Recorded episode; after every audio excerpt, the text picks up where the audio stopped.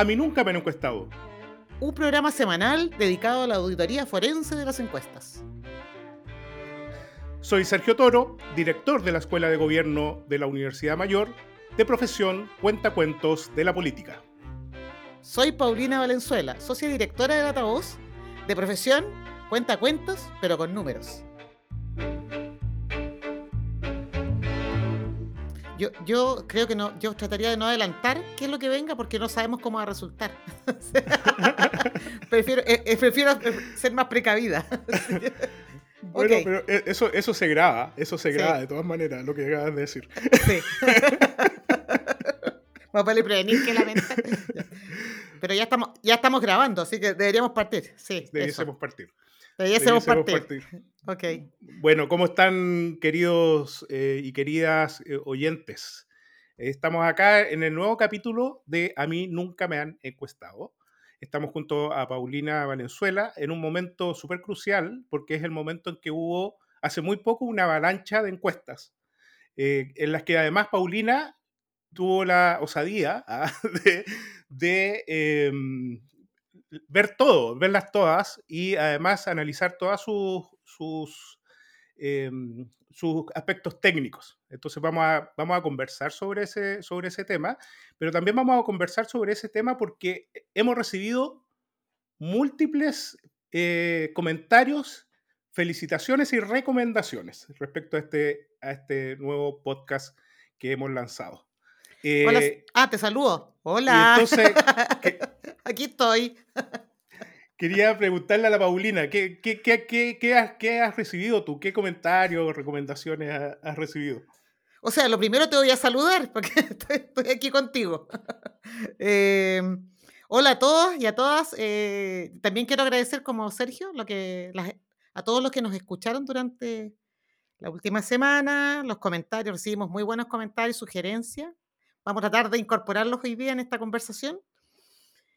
Eh, tal como dice Sergio, eh, bueno, ah, recuerden que la veda de encuestas o el embargo eh, comenzó el día sábado a, las 12 de la noche, entonces entre viernes y sábado hubo avalancha de encuestas, como dice Sergio, mucha publicación de encuestas. Yo me di el, o sea, decidí entretenerme revisando las em, últimas de cuatro empresas, digamos, para poder comentar hoy día en función de los distintos elementos que vamos a revisar o que decidimos revisar respecto a, la calidad de las encuestas. Así que vamos a ir eh, revisando de a poco eh, lo que tenemos para hoy día. Y yo, partiría con una pregunta para, Sergio, que, es el cientista político estrella aquí del equipo.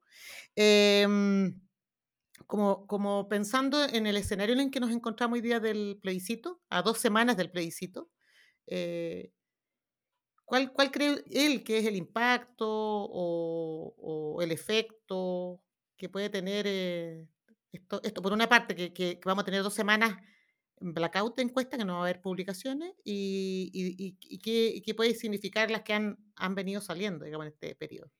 Bueno, la verdad que en general nosotros no tenemos eh, blackout de encuestas, lo que tenemos un blackout legal, pero obviamente lo que generalmente ocurre es que nosotros vamos recibiendo resultados que uno que, se consideran extra extraoficiales, ¿no? O, en realidad sobre la base de resultados que son eh, básicamente eh, no publicables, ¿cierto? Eh, y eso va generando de todas maneras una, una, expectativa bien interesante también en los electores. Eso circula mucho en redes sociales es impresionante como en las elecciones anteriores, todas las encuestas que estaban, que salían en veda, que finalmente no eran oficiales, eh, circulaban mucho por las redes sociales, básicamente eh, algunos, eh, algunas imágenes relacionadas con eso, y también se confunden con noticias falsas respecto a las encuestas, ¿cierto? O sea, hay una confusión súper interesante respecto a la contaminación informativa de lo real o no real que puede haber sido la aplicación de una encuesta o no durante toda la veda, eh, de las encuestas. Oye, ese, es un buen dato, ¿ah? Porque, porque en general yo diría que, lo que se publica es el dato, eh, cómo, va, cómo va la prueba, cómo va el rechazo, cómo va la aprobación al gobierno, cómo va la desaprobación, en fin, la evaluación a los ministros, quién está primero, quién está final. Pero en realidad hay un elemento que es bien clave en la publicación de esa información, que son las fichas técnicas, que, hablan un poco de cómo se hace esto. Entonces, yo hoy día no vengo a defender las encuestas, a pesar de que me dedico a eso, pero lo que sí quisiera es decir que en realidad es, un poco triste pensar que a las, a las, encuestas se les juzga por el dato que aparece publicado y nos olvidamos de todo lo que hay detrás de esa encuesta. Esto, o sea, yo diría que, que uno de los aspectos eh, o uno de los objetivos de este podcast es justamente e, ir a la, al backstage de las encuestas. En el fondo es como, como ir a mirar qué es todo lo que se hace para llegar a publicar ese dato. Y, y, ahí voy a reivindicar un poco el rol de todos los que se dedican a hacer encuestas, buena o mala, como sean, pero en realidad es una pega bien, bien grande y, y tiene un montón de, de, procedimientos, pasos a seguir para poder llegar a, a, a ese dato. Eh, yo, yo, creo que hay algunas como ejemplo. ¿Por qué no contáis el ejemplo de la sopa? Sergio, que la, es muy bueno. El ejemplo de la sopa. La sopa, que, parte, eh, que es el nombre además de nuestro segundo podcast, ¿cierto? La sopa número uno. Eh, eh, este es un ejemplo que nos, que nos dio uno de nuestros auditores. ¿Te acuerdas el nombre tú, Paulina? Sí, Javier Torres, un metodólogo. Javier yo... Torres. Uh -huh. uno de nuestros auditores nos dio un ejemplo, nos dijo, para que la gente entienda, un ejemplo súper interesante el ejemplo de la sopa. ¿Qué, qué, qué, ¿Qué, es este ejemplo? A ver si lo digo, lo digo bien. Eh, eh, en general, cuando uno, hace, cuando uno hace cualquier sopa en una olla, le entrega muchos ingredientes, ¿cierto? Hay, hay, hay muchos ingredientes que están detrás de ese, de, de ese caldo. Eh, y para ir probando la sopa, no, no, tenemos que tomarnos toda la sopa para entenderlo, sino que podemos sacar un, una cucharada y dar una cucharada a la sopa, probar, y con eso podemos saber cómo está la sopa en, su, en términos generales. Básicamente las encuestas tiene también ese, eh, ese elemento, el, el, el, sacar una muestra en particular hace finalmente que nosotros podamos conocer o representar más bien, eh, más o menos eh, a la población en general, ¿cierto?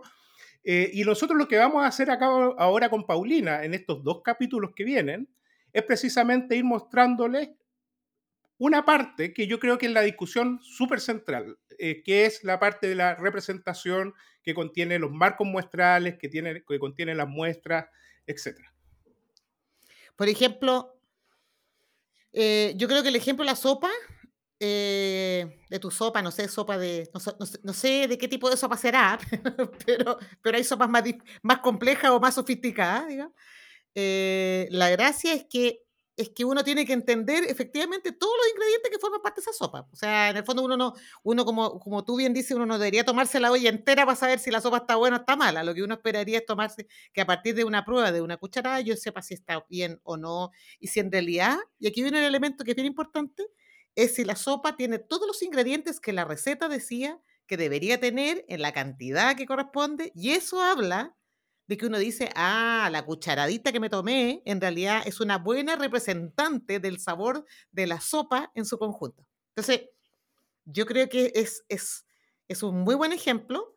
Hay otros más técnicos, evidentemente, que uno puede recurrir a, a, a, no sé, por ejemplo, cuando uno dice, yo quiero contar cuántos árboles hay en una parcela, y evidentemente uno sabe que los árboles no se distribuyen de manera homogénea en la parcela, sino que están concentrados en una esquina, o algunos están el, a la entrada de la parcela, en fin. Entonces, tengo que hacer un diseño. Y aquí vamos a, ir incorporando en la conversación algunas terminologías un poquito más técnicas para poder ir explicando mejor esto.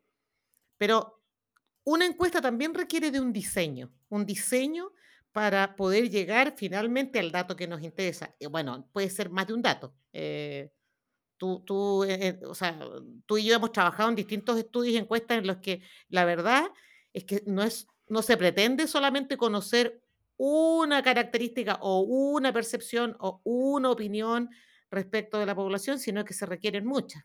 O sea, eh, uno de los buenos ejemplos es la CACEN, ¿no? Sergio, que, que, tiene un montón de características, un montón de, de, módulos y temas que interesa evaluar.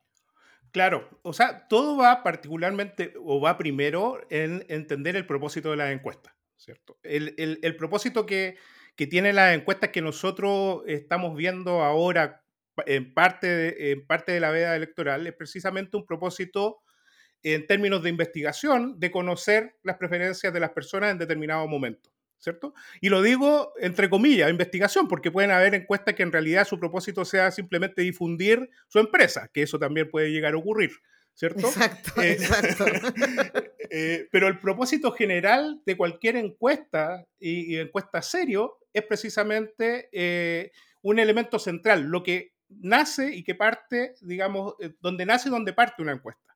La encuesta de, de, caracterización social es una encuesta que tiene un propósito general de precisamente medir, la CACEN, de medir ciertos eh, indicadores, generar ciertos indicadores para elaborar políticas sociales, particularmente políticas sociales sobre pobreza, sobre salud, sobre vivienda. Las encuestas que nosotros estamos hablando, que son las encuestas particularmente políticas, tienen un propósito precisamente de medir eh, eh, a, a, las personas respecto a sus preferencias electorales. Y ahí es súper importante un tema en particular, y esto vamos a comenzar ahora, que es precisamente definir la población objetivo. ¿Cierto, Exacto. Paulina? Exacto. Y, y ahí nos vamos a meter en una, en, una, en un concepto que ha dado harto que conversar en redes sociales que tiene que ver con el tema de la representatividad, que es qué significa que algo sea representativo. Eh, yo, yo, yo, lo primero que diría es que la representatividad naturalmente en este, en este ámbito de la encuesta está anclada a ciertas características de la población. O sea, Tal como lo dijimos en el capítulo anterior, la única encuesta 100% representativa de la población es un censo con cobertura del 100%. En el fondo, los encuesto a todos. No hay más. Ahí está toda la gente, están todas las personas con sus características, eh, edad, sexo, ubicación geográfica, nivel educacional, ingresos, salud, vivienda, etc.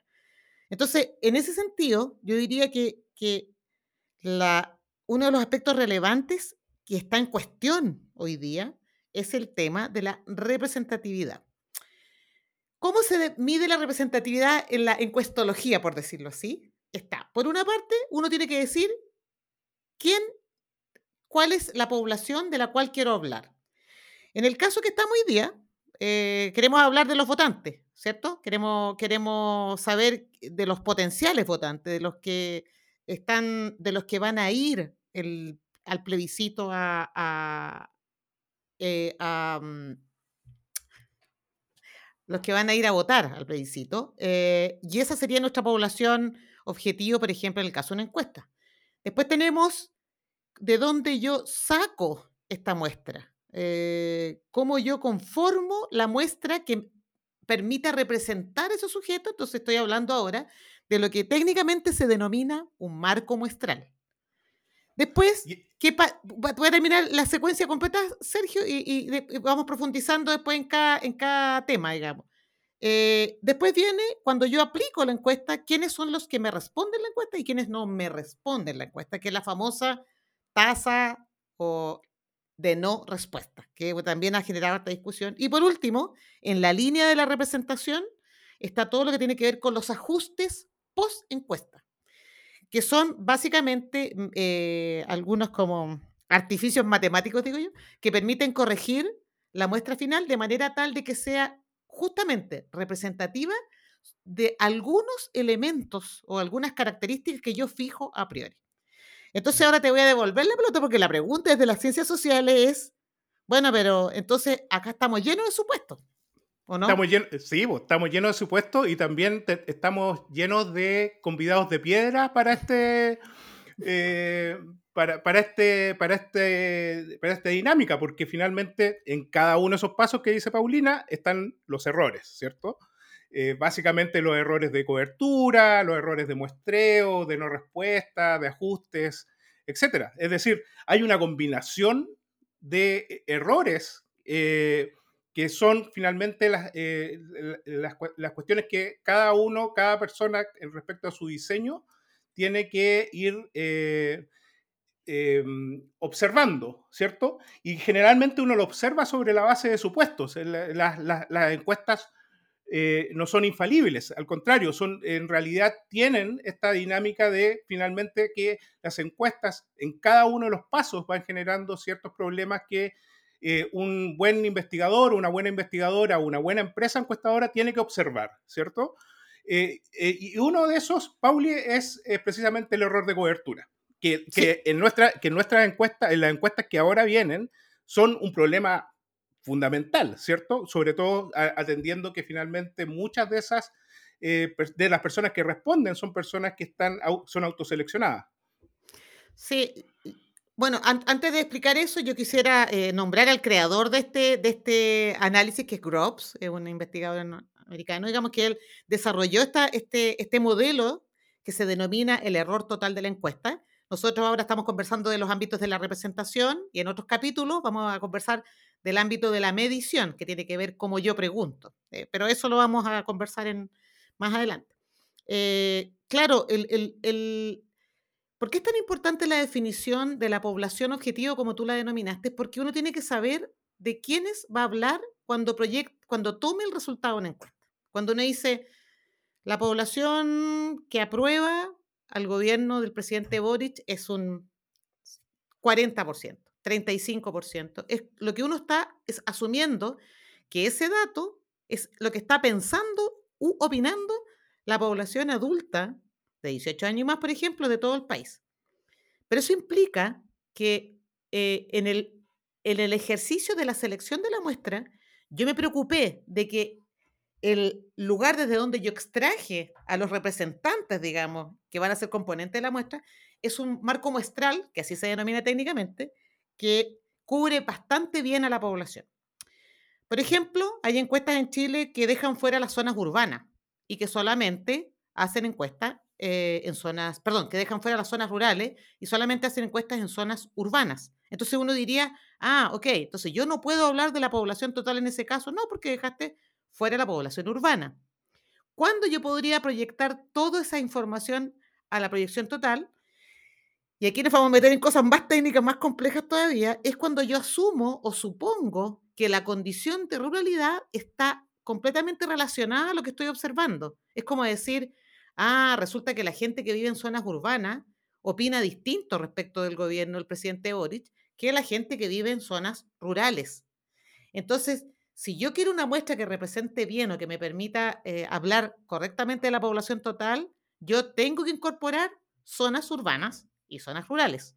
Ese, ese, ese, ese, eso tiene que ver con la cobertura, digamos. Por eso es tan importante que el, el marco muestral, como lo denominamos, Ojalá que tenga una buena cobertura sobre parámetros o características que yo considero significativas en el ámbito de la representación. Eso es clave. Es como, otro ejemplo, no sé, si hago una, una, encuesta sobre el gusto por el fútbol, está claro que si mi muestra final incluye solo hombres, va a ser muy distinto a que si en esta muestra yo incluyera hombres y mujeres probablemente. Porque las mujeres, claro, nos gusta el fútbol, pero a lo mejor no nos gusta tanto a lo mejor. O eh, si hiciera una encuesta sobre eh, uso de redes sociales, como TikTok o cosas así, es probable que si no incluyo, incluyo solo jóvenes entre, entre 15 y 30 años, es muy probable que sea distinto que si yo incluyo a gente mayor. Entonces, con esto quiero decir que mientras el, que el marco muestral, mientras mejor cobertura tenga respecto de las características que a mí me parecen relevantes, eh, de representar en una población respecto de la población total, tengo que cuidar. Me tengo que fijar en eso. Y, claro, y, en este, y, en este, caso muchas de las encuestas tienen ese problema, particularmente porque muchas de las encuestas son precisamente eh, donde, el, donde se busca reclutar a las personas, por tanto existe una especie de autoselección de la población, o sea, del marco muestral, se genera un marco muestral sobre la base de autoselección y se deja mucha población eh, de lado en términos de representación, ¿cierto? O sea, es un hecho que, y es una de las preguntas que siempre nos estamos haciendo, o sea, si yo, yo decido ser parte de un panel, por ejemplo, como es el caso de varias encuestas hoy día que utilizan paneles, paneles de personas reclutadas, pues es posible que, ¿por qué tendría que suponer y aquí también lo puedo plantear real, porque tendría que suponer que aquellos que no se inscriben en el panel piensan igual que aquellos que sí se inscriben. Ese, es el tipo de análisis que uno debería hacer sobre los marcos muestrales y la cobertura del universo de interés, porque lo que uno no quiere es que cuando tú midas a través de una encuesta una opinión y percepción, se te esté quedando fuera una población que podría tener una opinión significativamente distinta a la que te está reportando aquellos que te están encuestando, aquellos que tú estás encuestando. No, sé si está clara la idea, porque la verdad que yo sé que es difícil de explicar esto, pero, pero, es, pero, está, pero, pero diría yo que, que, lo central en esto es que siempre hay supuestos detrás. O sea, no, no, aquí no hay manera de corregirlo, eh, no, hay manera de tener certeza, certeza al 100% de que, de que efectivamente no se me está quedando algo fuera. Eh, de ahí viene por ahí, ahí, viene un tema también de cómo tú divulgas esto. Particularmente si tú tienes, eh, tú no tienes certeza respecto a tu, de la cobertura que tú puedes desarrollar con, con, un, con tu encuesta, ¿cierto? Eh, no, no, tienes certeza entonces en cuánto te va a subir ese o bajar ese error.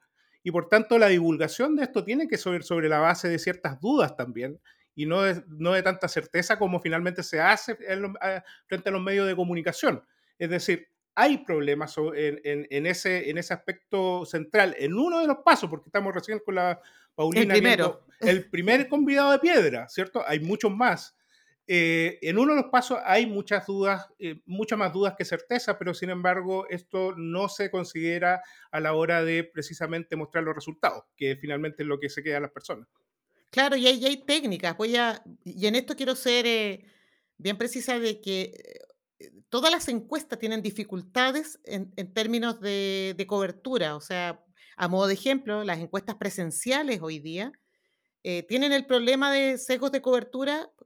Eh, uno no puede entrar a los edificios, a los condominios eh, cerrados, entonces también hay limitaciones. Con, esto quiero decir que este es un problema que es bien transversal, o sea, no afecta solamente a los paneles, a las encuestas telefónicas, no afecta solamente a las encuestas presenciales, es, transversal. Entonces, lo relevante, como tú decías, Sergio, es poder reportar todas esas como preocupaciones que uno podría tener respecto de quiénes se te están quedando fuera. Eh, mira, yo me acuerdo que cuando, y aquí voy a hacer eh, arqueología en Cuestil, porque la verdad que cuando yo recién partí trabajando en el Centro de Estudios asesorando, digamos, en el diseño de la encuesta, me acuerdo que con Carla Lehmann, en ese minuto ella estaba, era la coordinadora del proyecto de opinión pública, siempre conversábamos del, de, de, qué diferencias había entre las encuestas telefónicas y las encuestas presenciales.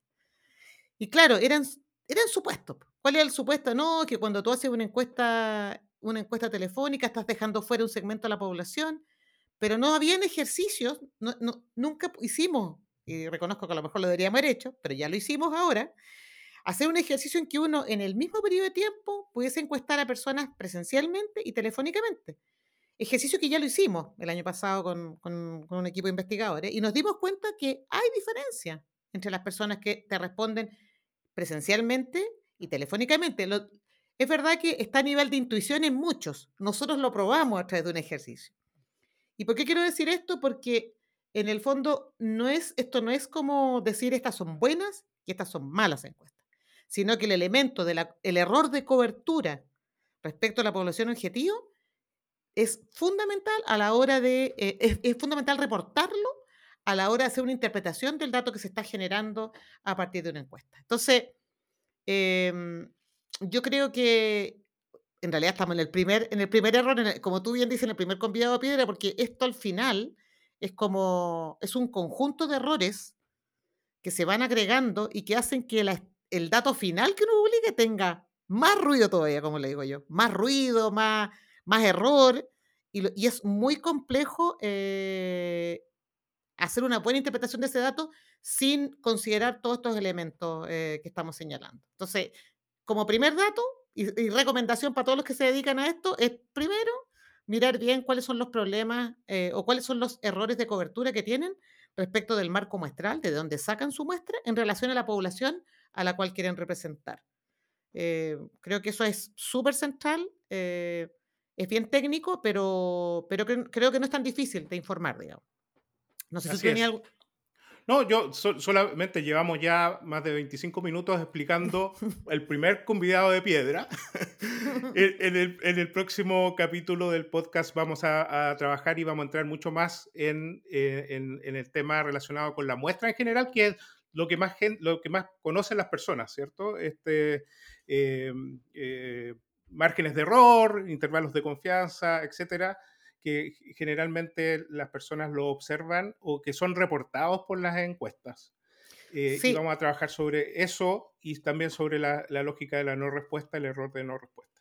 Sí, yo, yo, sí, yo creo que, eh, para que para que vean los que nos escuchan que esto es, complejo, es difícil, pero creo que si uno tiene conciencia que, que, están, que están todos estos invitados a la fiesta de la estimación, como digo yo, eh, y uno los conoce y, y, los ubica, digamos, en, este, en este escenario, va a ser súper útil para después eh, entender mejor el dato que se está entregando o la información que se está proporcionando a la población.